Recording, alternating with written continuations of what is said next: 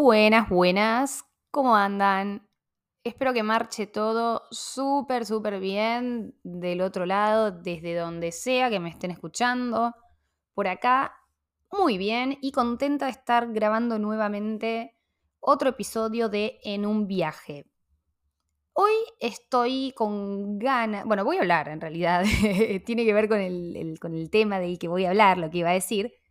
Estoy con ganas de poner el, punto en este tema porque me parece que es algo que no me pasa solo a mí o no me pasó solo a mí, sino a muchísima gente.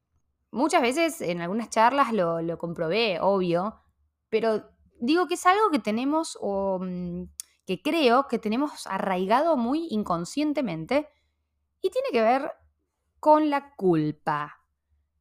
Pero quiero que se entienda. No voy a hablar de la culpa eh, desde el punto de sentirte culpable porque te mandaste alguna, porque no sé, eh, qué sé yo, te mandaste una cagada, cagaste a alguien o lo que pueda, lo que pueda generarte la culpa tradicional, llamémosle, es otro tipo de culpa. Hasta diría que para mí es, lo bauticé un poco como el mal de la clase media, llamémosle a la que siento que pertenezco, o más o menos me crié en, clase media, clase media baja. Eh, y siento que está muy arraigado, ya van a entender por qué a medida que lo desglose, pero me parece que también tiene una conexión. Entonces, voy a ir al punto, porque si no, termino haciendo mucho embrollo y lo que quiero es que se entienda el, el, lado del que lo estoy pensando y que, bueno, me digan qué les parece, si, si se sienten identificados, identificadas con esto. La cosa es así. Em, voy, me, quiero, me quiero referir a ese sentimiento o esa sensación que aparece, em, hasta diría asociada un poquito al miedo también, a un miedo extraño también, ¿no? No un miedo tradicional. Pero que aparece cuando algo justamente sale bien. Todo lo contrario a la culpa eh, de la que la culpa a la que uno asocia directamente la, palabra, ¿no? Que tiene que ver con algo que hiciste mal o no debías o etcétera. Esto es la culpa que aparece cuando algo sale bien o cuando nos va bien en algo o cuando logramos un objetivo, algo que está muy bueno. No sé, es muy raro, pero no es tan raro a la vez. Es como que nos da culpa sentir que nos pasa algo bueno y que, no sé, es como, como si no fuera correcto o adecuado que eso suceda. Y mencioné al miedo en esto porque también sucede algo muy puntual muchas veces al contarlo, cuando sea que lo cuentes. Eh, es como que, no sé, necesitas aclarar algo negativo en la cuestión. A ver, un ejemplo claro. Conseguí un re buen laburo en el que me pagan mejor que antes, no sé, y tengo y trabajo menos horas. Y del otro lado va a venir, obviamente, el, che, qué buena onda, qué bueno, boluda, te felicito, te lo re mereces, súper bien. Pero automáticamente, vos a eso le, tenés que responder con algo, algo negativo, ni siquiera negativo, ¿eh? Pero sí tenés que aclarar el, bueno, sí, me costó, o después de tanto, o ay, sí, la verdad que vengo remando, lo que sea. Es como que tenés que aclarar y hacer énfasis en ese sacrificio y todo lo que te costó, o tenés que dar una explicación de que te mereces eso bueno que te pasó. Como si no fuera suficiente, digo, merecerlo solo por el hecho de merecerlo. Por eso también viene en el, ahí en el título del episodio hablé de eh, puse la pregunta de por qué no lo merecemos. Porque justamente estoy hablando acá de esa culpa que es totalmente incorrecta a mi manera de verlo. Independientemente de cómo te haya llegado lo bueno que te llegó. Por supuesto, no, no estoy hablando de algo que hiciste una transfugiada o si te vino algo por izquierda. No sé. Yo quiero que se entienda que estoy hablando desde si no le hacemos daño a nadie, somos buenas personas y nos pasan cosas buenas, lo mereces igual. Y la culpa, chau, afuera.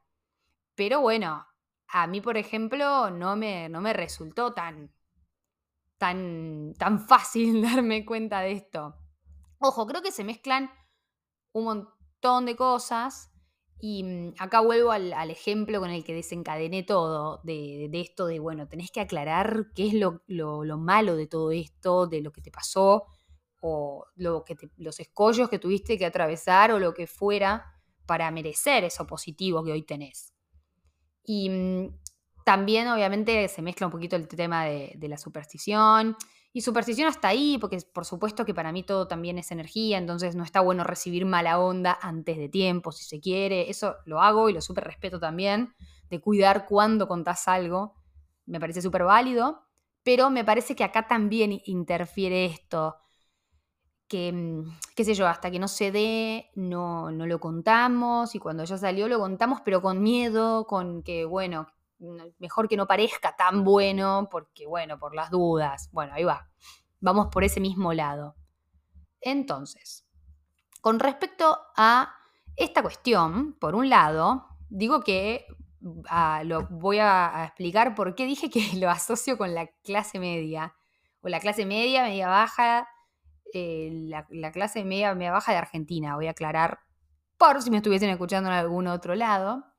Eh, ni hablar que estoy generalizando, mm, es el, espacio o el estrato en el que yo me crié y puedo hablar desde ahí nada más. No sé, no, tengo idea de las particularidades de cada persona.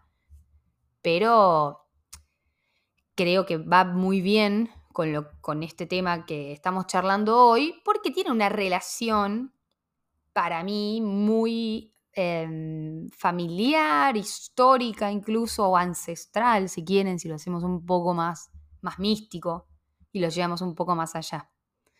Creo justamente que esta sensación de cómo adquirimos o cómo llegamos a las cosas y todo, todo el, ese camino, tiene que ver un poco eh, con el origen que cada uno haya tenido, de dónde venís, de qué, a qué generación perteneces también. Creo que justamente, por ejemplo, eh, desde mi lado lo pude ver en, no sé, mis abuelos, en mis viejos, porque eh, son hijos de inmigrantes europeos, como muchísimos de, de su generación, y bueno, de mi edad, somos nietos y nietas, y más o menos creo que pudimos haberlo percibido en, la medida en que hayamos tenido contacto con ellos. Y esto es así, ellos llegaron acostumbrados a un laburo full full, a trabajar de domingo a domingo sin descanso, y la, la bandera de alguna manera era que sin sacrificio no hay logro. Es la cultura del trabajo y del esfuerzo por donde se la mire, y a conseguir lo mucho o poco que consigan o hayan conseguido, con sangre y sudor. Entonces es totalmente admirable también porque todos y todas podemos ver lo que construyeron con los años y, con ese esfuerzo. Y, es súper válido. ¿Cómo le vas a discutir eso a una persona que la sufrió toda y se pudo, no sé, comprar una casa y, tener un montón de cosas? Es un ejemplo. Pero lo que sí me parece es que es como también hoy por hoy, en, este, en un contexto totalmente diferente, ya funciona más como un, como un estigma que nos dejaron, digamos, de, alguna manera. Está como muy arraigado en, la filosofía y, se transmite. Es, eh, qué sé yo, es, también parte de la cultura eh, y es básicamente la cultura del esfuerzo, lo que implica muchísimas cosas y entre ellas esto de que, o esta sensación de que para merecer las cosas hay que ganarlas a costa de trabajo, esfuerzo y, sufrimiento. Entonces, no estoy diciendo mm, para nada que esto haya estado mal en el momento en que estas personas tuvieron que ganarse la vida, por ejemplo, y mm, qué sé yo, es, probablemente, no sé, yo hubiera hecho lo mismo, supongo, y de hecho, me, mm, no sé, no, me lo cuestioné hasta hace muy poco tiempo. Pero creo que es, es muy loco cómo trabaja en nuestra mente. Aunque no sea necesario. Esa es la diferencia principal que quiero marcar en, esto que, en esta cuestión de la culpa. Porque, por un lado, y, no sé, no, está mal visto el, descanso, o estaba mal, mal, visto, si se quiere, el, disfrute y el descanso en una época que quizás no sea de vacaciones, por ejemplo. Entonces, acá es donde me pregunto por qué. Digo yo, todos y todas queremos esforzarnos menos, mm, sufrir menos y lograr más y mejores cosas. Supongo, por lo menos a mí me pasa eso. Entonces, qué sé yo, creo que todas y todos de vuelta queremos más tiempos de disfrute, de relajarnos, de pasarla bien, eh, de tener un buen ingreso y llegar a fin de mes súper tranquilos tranquilas, no depender de, no sé, un préstamo, una ayuda o lo que sea. Y por supuesto con menos preocupaciones. Pero en, la medida en que sea posible, ni hablar. Por eso estoy hablando siempre desde este lugar que les decía, de tal vez clase media, persona criada por personas que les costó mucho todo y te lo transmiten, porque es un poco lo que uno recibe también desde la educación, eh, no solo en la escuela, sino hablo de la, educación que recibís en la familia, que es la primera, la primera fuente. Eh, entonces, desde ese lugar digo, tal vez no es tan así. ¿Por qué te hace sentir mal algo, algo bueno o le tenés que encontrar una explicación? No, no hay. Punto. Lo merecemos porque lo merecemos. Querés esto y se te da, te aplaudo, está perfecto. Así que cuando empecé mm, a, como indagar sobre, sobre el tema y empecé a no solo indagar en mi cabeza, sino, como siempre, en la internet, me topé con, eh, con algunas cosas más allá de lo que yo pude haber concluido, ¿no? Y lo loco es que uno de los motivos de los que leí por el hecho de, del por qué nos sucede esto, del, no sentirnos merecedores y merecedoras, además de lo cultural o histórico y social que estaba mencionando recién, em, es el tema de lo religioso. Y miren cómo se va relacionando, ¿no? Porque la educación y la religión están muy de la mano, sobre todo en las generaciones, no sé, de mí para atrás. Ahora está un poquito más tal vez cuestionado, dividido, hay mucha más amplitud y opciones, pero antes estaba muy, muy ligado el hecho de, no sé, la escuela que pertenezca a una, eh, que siga a un, culto religioso determinado, y bueno, todo eso está recontra mil recargado de elementos culturales que no tienen que ver con la educación formal. Entonces, eh, bueno, mi ejemplo, escuela católica. Y más allá eh, de que después, no sé, puedas sentirte cerca o no de esa religión, o la elijas o no como culto, o si, no sé, te puedes hacer ateo o atea, mm, no me refiero a eso, sino que es un estilo muy ligado esto del, del sacrificio, del esfuerzo y de para, del camino engorroso para llegar a lograr algo, sí está totalmente mm, relacionada y te lo van inculcando de distintas maneras. Y no hablo solamente de la religión católica, esa es la que puedo yo eh, hablar porque es la... Yo fui a un colegio católico, bueno, mi familia es católica y va por ahí, pero hay un estilo en particular de esto de transmitir estas ideas eh, relacionadas con el sacrificio que no son solo de la Iglesia Católica.